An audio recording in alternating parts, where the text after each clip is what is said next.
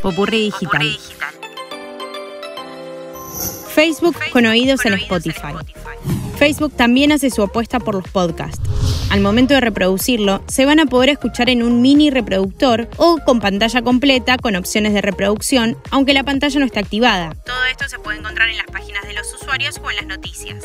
Y los oyentes pueden reaccionar, comentar, añadir a marcadores o compartir sus programas favoritos en sus perfiles.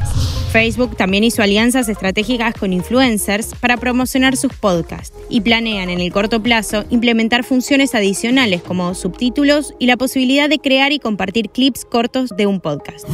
Ya se volcaron a las salas de audio competencia de Clubhouse y ahora con los podcasts se enfrentan con Spotify.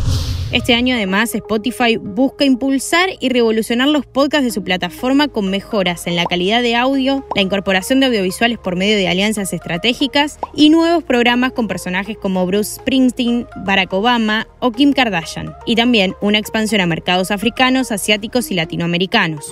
Otro hecho al que debe enfrentarse Facebook es que Spotify triplicó la cantidad de audios en su plataforma y su oferta creció de 700.000 podcasts en 2019 a más de 2 millones en 2021.